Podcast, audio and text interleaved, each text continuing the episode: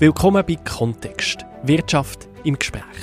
Die Podcast-Serie, wo der Wirtschaft eine Stimme gibt. Spannende Insights, tiefgründige Diskussionen und fundierte Informationen rund um die Wirtschaft mit Expertinnen und Experten von der Wirtschaft. Und mit mir, Nico Leuenberger, eurem Gastgeber. Viele Firmen in der Schweiz die wünschen sich bessere wirtschaftliche Rahmenbedingungen. Aber wieso eigentlich? Was für Rahmenbedingungen wünschen sie sich und wie profitieren von dem auch die Arbeitskräfte? Das fragen jetzt der Peter Gehler. Er hat 21 Jahre bei der Siegfried AG in Zofingen gearbeitet, steht Mitglied der Geschäftsleitung, hat den Pharmapark geleitet. Siegfried ist eine Zulieferunternehmung für die weltweit forschende Pharmaindustrie. Seit sieben Jahren ist der Peter Gehler im Verwaltungsrat vom Hightech-Zentrum Argo, seit gleich einem Jahr als Präsident. Herzlich willkommen. Danke. Das Hightech-Zentrum Aargau, das ich zuletzt erwähnt habe, das finde ich spannend. Was macht das genau? Das Hightech-Zentrum Aargau ist ein Instrument vom Kanton Aargau. Und der Kanton Aargau ist ein typischer Industriekanton. Also da hat es keine Hauptsitze von Versicherungen und Banken, wo viel Steuern abliefern. Er muss mit der Industrie schaffen und er hat beschlossen, eben darum sehr viel Wert auf Technologie zu setzen. Und das Hightech-Zentrum Aargau identifiziert Firmen, vor allem KMU, kleinere, mittlere äh, äh, Grössenordnung, und dort sie äh, befähigen, Innovationen zu definieren, die sie dann nachher auch umsetzen können. Und dort sie auch ein gewisses Stück weit auf dem Weg begleiten. Okay, mit Beratungen, mit Unterstützung. Genau, eine Firma kann 40 Stunden gratis Beratungsstunden in Anspruch nehmen und dann versucht man, äh, ein gemeinsames Projekt überzuführen, eine sogenannte Machbarkeitsstudie, die dann von einer Fachhochschule oder einer Universität begleitet wird und dann, wenn es dann ganz gut geht, sogar in ein noch grösseres Projekt, das sogenannte InnoSwiss-Projekt äh, zu überführen, wo dann auch vom Bund entsprechend unterstützt werden. Das gibt dann sehr, sehr gute Produkte, gute Dienstleistungen, gute Verfahren, äh, wo dann deren Industrie oder dem industriellen Betrieb äh, für längere Zeit dienen. Ihr begleitet die Unternehmen und jetzt reden wir über wirtschaftliche Rahmenbedingungen. Gibt es denn so gängige Hürden, wo ihr seht, ein Haufen Schweizer Firmen, die ihr jetzt begleitet, die stehen am gleichen Ort an? Also es gibt sicher äh, technische Herausforderungen, das ist klar. Eben im Bereich Innovation, äh, das sind meistens Firmen, die eben nicht eine eigene Entwicklungs- oder Forschungsabteilung haben, wie die grossen. Also eine Firma Siegfried braucht das Hightech-Zentrum wahrscheinlich weniger, mhm. weil wir eine grosse Forschungs- und Entwicklungsabteilung selber haben. Aber die, die das nicht haben, die sind darauf angewiesen, dass sie eben Zugang haben zu dem Wissen, was es heute schon gibt. Das einfach kann, können, können sie in einer Fachhochschule finden oder auch in einer EMPA, wo jetzt gerade im Bereich von der Materialwissenschaften enorm stark ist. Das sind die Zugänge, die man diesen Unternehmen öffnen sollten. Ja. Das ist auch unsere Stärke, also als innovatives Land. Okay, also mhm als wichtige Rahmenbedingungen dort der Zugang zu Information. Genau. Also das, sind eben, das ist der Förderteil, wo wir schauen müssen, dass, äh, dass wir äh, Wissen, Fähigkeiten möglichst breit in die Industrie austragen, in unsere Unternehmen. Das ist ganz wichtig. Ja. Ich nehme an, viele von diesen Unternehmen sind international auch vernetzt. Also das ist ja auch nicht nur die Schweiz, sondern das ist wahrscheinlich auch viele EU-Beziehungen zum Beispiel. Es ist ganz erstaunlich, wie viele auch kleine Unternehmen eben über den Rhein raus Kontakt haben. Es, ist, es ist, sind nicht Kontakt irgendwie in die USA oder Finnland oder äh, nach Afrika. Es ist meistens im Grenzbereich innen, also Baden-Württemberg, Bayern, Elsass, Vorarlberg, also äh, recht nah. Und schon sehr kleine Firmen haben solche Beziehungen, ja. Und ich habe ja mal nachgeschaut, was ähm, sich der Bund so vorgenommen hat, punkto mhm. bessere Rahmenbedingungen. Und es gibt auch die Legislaturplanung 2019 bis 2023, wo ein bisschen Schwerpunkt definiert, wo die Schweizer Politik, die Bundespolitik her Und im Ziel 3 steht dort, die Schweiz sorgt für bestmögliche, stabile sowie innovationsfördernde wirtschaftliche Rahmenbedingungen im digitalen Zeitalter und fördert das inländische Arbeitskräftepotenzial. Also das ist ganz klar als Ziel definiert. Und das Ziel 12, das geht jetzt über die Rheingrenze, auf die Rheingrenze zu. Die Schweiz verfügt über geregelte Beziehungen mit der EU. Ähm, das Ziel dort müsse ein Abschluss von neuen und aktualisierten Abkommen sein mit der EU. Und da wissen wir ja, da stehen wir immer noch an. Wie fest beeinträchtigt das, das Unternehmen so im Alltag? Es ist, äh, es, es ist ein, ein sehr großes Problem. Und mhm. es ist erstaunlicherweise eben nicht das Problem von der, wieder nicht das Problem von der grossen Firmen. Wir, wir haben ja jetzt da äh, das Problem mit der MedTech-Regulierung gehabt, die die EU äh, nicht mehr angeführt hat. Äh, das betrifft nicht die ganz großen Konzerne in dem Bereich. Es betrifft die KMUs. Die, die eben nicht einen, Ableger noch in Deutschland haben und noch, noch eine Filiale in Frankreich. Die, die nur in der Schweiz produzieren und dann eben die Unternehmen in, der EU beliefern Die sind ganz zentral von dem betroffen. Und die haben erstens mehr Kosten, es wird komplizierter und sie sind äh, dann gezwungen, irgendein BAT äh, im Ausland zu machen. Und ich kenne zwei Fälle jetzt aus dem MedTech-Bereich, wo dann gerade die ganze Produktion dann auch in die EU verleiht haben, wie ah, sie gesagt haben. Das ist dann zu viel. Mhm. Wir können nicht äh, in der Schweiz, wo wir sowieso schon höhere Kosten haben, wo äh, äh, wir auch noch ein bisschen Personalmangel haben, äh, dann noch zusätzliche Lasten auf uns nehmen und, und äh, probieren, in, de, in deren EU irgendwie anzupassen. Dann gehen wir doch gerade über mit der Produktion, dann haben wir günstigere Arbeitskräfte äh, und, und, und haben dann das Problem auch nicht mehr. Und das ist bedauerlich. Das sollten wir schauen, dass wir das verhindern können. Ja, aber das ist nicht die Wertschöpfung ja, plötzlich im Ausland. Das ist so, genau. Und es ist eben, es ist ein bisschen eine Augenwischerei, wenn dann äh, äh, Vertreter, die eher äh, an einer restriktiven äh, Politik im Zusammenhang mit dem gemeinsamen Markt mit der EU diskutieren, äh, die, die reden immer von den grossen Betrieben und sagen, wir haben ja gar kein Problem, wir haben sogar, die haben ja sogar noch mehr exportiert und so. Die betrifft das nicht, weil die ja schon in der EU sind. Okay, das ist, weil die dort eben, dann können sie das an ihre ähm, deutsche oder die Österreicher oder Italiener Ableger delegieren und dann ist es für sie weniger ein Problem. Genau, die müssen die, die, die Vorschriften von der EU sowieso selber intern schon nachführen ja. und äh, äh, also das gilt auch für Siegfried. Man überlegt sich dann aber auch, ob man dann äh, die Investitionen, die nächsten wirklich in der Schweiz will tätigen oder wenn man es dann halt auch dort im Markt tätigt, wo man dann auch verkauft. Wer werden da gefordert? Weil die Legislaturplanung, eben, das ist 2019 bis 2023, also das haben wir jetzt, das 2023. Ähm, man hat sich das als Ziel genommen, ist da aber noch nicht jetzt gerade heute und morgen vor dem Durchbruch. Wer ist gefordert? Ja, letztlich ist schon Politik gefordert. Die müssen ja die Verträge mit der Europäischen äh, Union äh, abschließen. Und äh, uns geht es ja äh, vor allem um den Zugang zu einem gemeinsamen Markt. Das ist das zentrale Element. Und nicht äh, möglichst viele EU-Regulierungen im Inland zu übernehmen. Es geht um den gemeinsamen Markt und den Zugang, der ungehinderte Zugang zu dem gemeinsamen größten Markt, was es auf der Welt gibt. Das haben wir bis jetzt eigentlich äh, ohne Problem gehabt äh, seit der äh, Diskussion unserer Rahmenabkommen und dem äh, äh, recht abrupten Abbruch von den Verhandlungen äh, türmen sich jetzt Problem zunehmend. Jetzt in unserer Industrie, äh, eine wissensbasierte, forschungsbasierte, forschungsbasierte Industrie, ist natürlich auch noch Horizon ein Riesenproblem. Mhm. Also dass äh, die Forschung, auch, äh, der Forschung, das, äh, das, Forschungsprogramm, Forschungsprogramm äh, so nicht mehr funktioniert. Und da sind ja nicht nur Universitäten da, wo betroffen, sondern auch viele Startups aus der Life Science Branche, wo in solchen Programmen geschaffen haben oder immer noch arbeiten. Und auch da kenne ich einen konkreten Fall, wo wo seine Tätigkeit auf Portugal nach Lissabon verleiht hat, weil er in der Schweiz im Zusammenhang mit Horizon äh, äh, immer weniger Möglichkeiten hat. Bei der Siegfried dort seid ihr sehr lang gewesen. Ihr seid dort im Jahr 2000 eingestiegen. Genau. Ähm, das ist vor 9-11, das ist vor ganzen Haufen genau. anderen. Sachen. Die Welt ist wirklich mhm. eine andere gewesen, ja. kann man sagen. Was sind denn die grössten, wenn ihr jetzt schaut, wie die Firma im Umfeld und eben in diesen Rahmenbedingungen sich entwickelt hat. Was sind die grössten Veränderungen von den Rahmenbedingungen in diesen gut 20 Jahren? Also, als ich angefangen habe, ist man eigentlich aus einer, aus einer Bässe rausgekommen. Also, in den 90er Jahren, nach dem EWR Nein, ist ja die Schweiz in so eine Art Lethargie verfallen. Es hat dann das berühmte Weißbuch gegeben von der, ähm, äh, von der Schweizer Wirtschaft übrigens, äh, wo man Gott sei Dank dort eine enorme Deregulierung durchgezogen hat. Das hat äh, innenpolitischen Schub gegeben für die Wirtschaft. Und nachher sind dann die bilateralen 1 und 2 gekommen.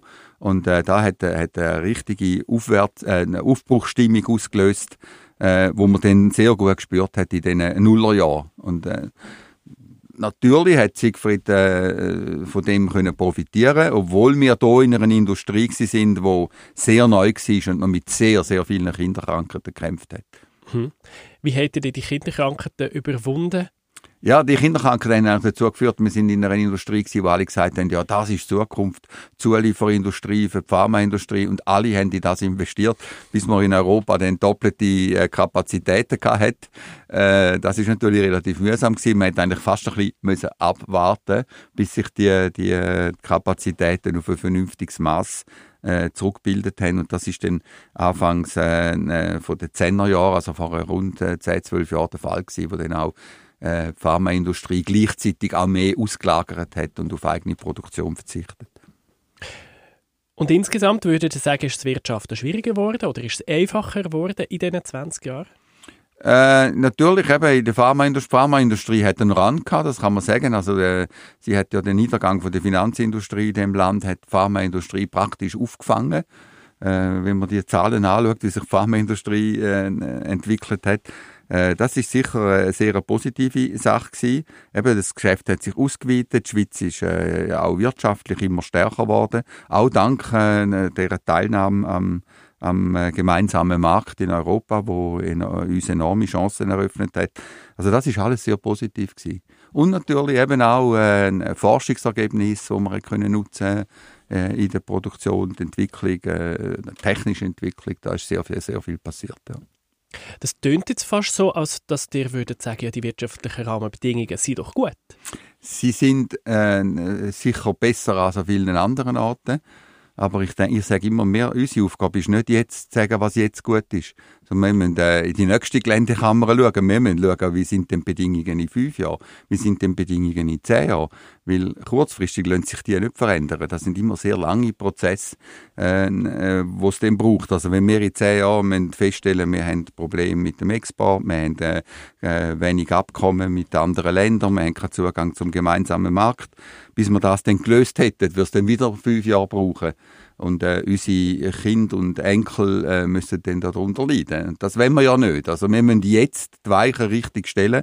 Und ich glaube, dort machen wir im Moment enorme Fehler. Was sind das für Fehler? Also eben einerseits das, was wir schon angesprochen haben, dass wir äh, Beziehung zur EU. Beziehung zur EU, aber auch zu anderen Ländern. Also äh, Mercosur-Abkommen äh, ist schon lange in der Pipeline, kommt nicht vorwärts. Wir äh, kommen dann mit den USA nicht wirklich vor, vorwärts, was das Freihandelsabkommen äh, würde betreffen. Also in dem Bereich haben wir eine ganz große Baustelle, die heißt der gemeinsame Markt. Mhm. Und dann haben wir noch mehrere kleinere. Und dann ist das zweite Problem, das ich wirklich sehe, ist, dass wir unsere Trümpfe, die, der liberale Arbeitsmarkt, äh, der liberale Markt ganz allgemein, was Regulierungen betrifft, äh, mehr und mehr aufgehen. Also die Regulierungswut in der, in der Schweiz ist ungebremst, obwohl wir seit Jahren sagen, wir sollten auf Bremse treten, wir sollten weniger, aber es wird immer mehr. Wo nehmt ihr das wahr? Jetzt so ein konkretes Beispiel aus dem Alltag. Also, das gibt es, Sie können nehmen, was Sie wollen, wenn Sie Sozialversicherungsrecht anschauen. Also, für ein KMU ist das eine, eine, riesige Herausforderung, da alle Vorschriften erfüllen. Wenn Sie, äh, also, das, äh, das Regelwerk für die Mehrwertsteuer ist 1000 Seiten. Also, wie soll jetzt da ein normales Unternehmen mit äh, überschaubaren Kosten das, das können, können managen? Arbeitsrecht also auch Arbeitsplatzrecht. Also wenn Sie mal studieren, was man muss erfüllen, damit der Arbeitsplatz der, der, der Vorschriften entspricht, das sind, das sind ja alles gut gemeinte Sachen, aber für das braucht man einfach nicht solche Bücher und, und äh, da, wird, da werden die KMUs enorm belastet. Wer könnte das schaffen?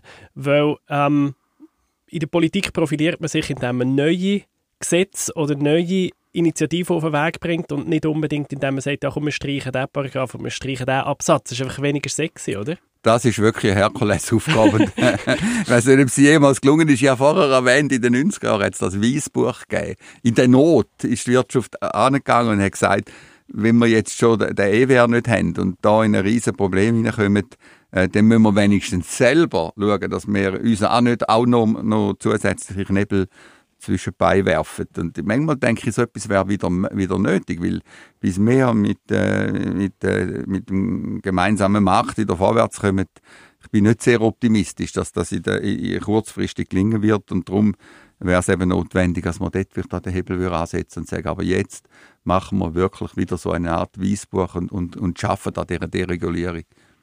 Deregulierung löst halt auch immer Reaktionen aus. Da heisst ja, wir können doch die Firmen nicht einfach machen und sonst gibt es die Entwicklung, dass Gewinne explodieren und ähm, ja, sich die Bedingungen sonst nachher für die Arbeitnehmerinnen und Arbeitnehmer verschlechtern. Viel Regulierung kommt ja auch aus dem, aus dem Bedürfnis heraus. Und jetzt natürlich das neueste Beispiel Credit Suisse, wo es jetzt auch festen Ruf gibt nach mehr Regulierung, dass so Ja. etwas nicht nochmal passiert. Was ja auch wichtig ist, es darf nicht nochmal passieren, so etwas. Ja. Aber sehen Sie, das ist für mich auch noch ein gutes Beispiel. Wenn wir haben eine ausgebaute Firma und die hat es ja mit all diesen Hunderten von Beamten nicht Ja. geschafft, das in den Griff überzukommen. Beim. Grossen. Aber bei den kleinen Banken, da sind sie sehr am Werk. Und da, da, da üben sie auch Druck aus. Und, und äh, äh, nach meiner Auf Auffassung machen sie dort eher zu viel, was am anderen Ort zu wenig gemacht haben. Und das ist eben die Tendenz, oder? Der Kleine äh, tut man äh, du- durchaus behelligen und bei den Grossen, wo es ein bisschen schwieriger ist, dort äh, ist man dann vielleicht eher äh, ein bisschen oberflächlich. Das ist ma- manchmal mein Eindruck. Und, CS in Ehren, aber wir haben ja da wie viele Banken, die hervorragend funktionieren. Wie viele Leute, die, äh, Bankkader, Bankmitarbeiter, die einen super Job machen. Und wir müssen einfach aufpassen, dass wir nicht am Beispiel CS jetzt alle anderen äh, äh, beflegelt und, und bedrängt, die ja gar nichts falsch gemacht haben. Ja, ja. Ja, plus so innerhalb von der CS, also ganz äh, ein, ein, äh, Schaltermitarbeiter von der CS kann herzlich Ja. wenig dafür, oder? Ja, und ich habe noch nie jemanden gehört, der gesagt hat, weil die Schwe- die Schweiz in da im Inland Banken zu wenig reguliert hat, ist das mit der CS passiert. CS ist, das ist passiert wegen zwei Investments, die kennt man ja. Das ist äh, die in New York und die in, in, in, in Großbritannien. Also das sind, das sind Sachen, die nicht in der Schweiz passiert sind und wo die Schweizer Regulierung in dem Sinn auch nicht hätte können, können vermeiden. Wir müssen, wir müssen, wir müssen einfach schauen, dass wir nicht das Kind mit dem Bad ausschütten und die fa- falschen kleinen und mittelgroßen Firmen bestrafen für etwas, wo wir jetzt für einen weltweiten Konzern äh, beanstandet. Und beim weltweiten Kon Konzern braucht es eben vielleicht auch eher internationale Regelungen Mhm, als, als äh, die, die Regelung, die für den KMU im Kanton Aargau richtig ist. Ich werde noch auf ein letztes Thema kommen, nach der ähm, Außenbeziehungen von der Schweiz, die wir hatten, und der Regulierungsdichte, ist das Arbeitskräftepotenzial, sprich Fachkräftemangel. Der betrifft, glaube ich, sehr viele Firmen, oder? Ja. Das ist absolut ein Riesenproblem, ja. Und Ja. das ist in der Legislaturplanung als Ziel definiert. Die inländische Arbeitskräftepotenzial soll besser ausgeschöpft werden mit zwei Punkten. Erwerbsquote der Frauen ähm, sollte sich erhöhen und das Durchschnittsalter beim Austritt aus dem Arbeitsmarkt soll ansteigen. Also mehr Frauen sollen arbeiten und insgesamt sollen wir länger arbeiten. Wie bringen wir das her? Ja, also wir haben sicher eine Tendenz im Land, also eine Tendenz zu Teilzeitarbeit, Mhm. was natürlich das Problem zusätzlich verschärft. Wir haben sicher auch nicht, nicht äh, wir die Leute nicht ermuntern, über 65 raus zu arbeiten, selbst die, die wollen. Kenne viele Leute, die sehr gerne würden über 65 raus arbeiten. Aber da geht Guillotine ab und dann ist fertig. Äh, das müssen wir sehr überdenken, das ist schon klar. Und wir müssen auch äh, äh, uns überlegen, mehr, mehr verlieren bis 2030 500.000 Arbeitskräfte, weil jetzt die sogenannten Babyboomer in Pension gehen. Und die werden wir nicht selber im Inland finden. Das, was Sie sagen, das sind wohlgemeinte Initiativen, die ich sehr unterstütze, aber die lösen das Problem nicht. Wir brauchen gezielte Zuwanderung. Und mit da sind wir im Wettbewerb mit, äh, mit Deutschland, mit Frankreich. Die haben das gleiche Problem. Die schauen jetzt auch mehr, dass sie ihre Leute können, äh, im Land behalten und dass die nicht in die Schweiz wandern. Also wir müssen uns echt Gedanken machen, wie, wo holen wir die 500'000 Leute her? Wie viel können wir im Inland damit äh, substituieren und wie viel müssen von außen kommen? Was sind das für Leute? Wie bilden wir die aus? Wie integrieren wir die? Das, das, das ist ein, ein echtes Problem, das wir haben. Wenn wir das nicht lösen, wird das die Wohlfahrt in dem Land zentral betreffen, auch unsere Sozialwerke. Also wir haben immer mehr Alte und immer weniger, die vorne reinzahlen. Und wenn wir sagen, ja, wir wollen aber keine Zuwanderung, wir wollen gar keine Leute, äh, äh, wir wollen die Arbeitsplätze gar nicht besetzen, das sollen in die ins Ausland gehen und so, weil, weil wir keine 10 Millionen Schweiz wollen, dann muss man uns auch bewusst sein, irgendwo fehlt dann Geld, das in die Sozialwerke Mhm. sollte fließen. Das muss dann irgendwann der Steuerzahler äh, decken. Und also wieder unsere Jungen, die uns nachkommen, müssen dann das zahlen. Und wie denn das soll funktionieren, das ist mir noch nicht ganz plausibel. Ja, und das heisst auch, die Wirtschaftsfreundlichkeit darf nicht auf Kosten der Arbeitnehmerinnen und Arbeitnehmer gehen. Im, im, Im Gegenteil, man muss jetzt sehr attraktive Arbeitsplätze schaffen. dass ja, die das wollen ja die jungen oder? Leute auch. Und zu Ja. Recht. Und ich, Ja. ja. davon- die sind super ausgebildet. Die, Die sind können sich- auswählen, Ja, oder? die können auswählen. Mhm. Die, sind, die sind auch, äh, äh, eben, die, die wollen auch auswählen und Mhm. die, die wollen qualifizierte Arbeitsplätze haben. Und wenn wir die nicht zur Verfügung stellen, dann haben die dann ein Problem. Und, und das kann dann sowieso weit führen, dass sie halt dann müssen an anderorts schauen, auswandern, weiß halt auch nicht. Aber, aber äh, da haben wir ein echtes Problem, ja. Wer Aber ich bin auch eher der Meinung, man sollte die Leute auch, man sollte den, den Trend zur, zur Teilzeitarbeit jetzt nicht nur befeuern. Es gibt ja Leute, die, also vor allem in der öffentlichen Verwaltung und so, wenn ich in die Stadt Zürich schaue, Stadt Basel, was, was die für ein Modell haben. Also die wollen ja weniger arbeiten. Das heisst, ja, da muss man wieder mehr Leute anstellen. Woher will man denn die nehmen? Und ein grosses Problem von unserem Arbeitskräftemangel, da muss jetzt auch gerade noch gesagt sein, ist die, der Ausbau von der Verwaltung die, unsere Verwaltungen wachsen ungebremst, saugen die Arbeitskräfte ab aus dem Markt und die wählen dann die Unternehmen. Seht ihr das, dass Unternehmen sagen, ja, jetzt haben wir Leute verloren an die Verwaltung? Ist das, sind das die attraktiveren Jobs? Ja, die haben heute also attraktivere Arbeitsbedingungen als Privatwirtschaft, äh, zahlen äh, sehr ähnlich, vor allem wenn man unter dem Strich noch schaut, mit Sozialleistungen, Pensionskassen und so, sind das äh, sehr attraktive Arbeitsplätze und äh, sie tun da viel ermöglichen, eben mit Teilzeitarbeit, äh, Flexibilität, Homeoffice und so, da sind die alle sehr, sehr, sehr flexibel und das ist eine echte Konkurrenz für die Privatwirtschaft.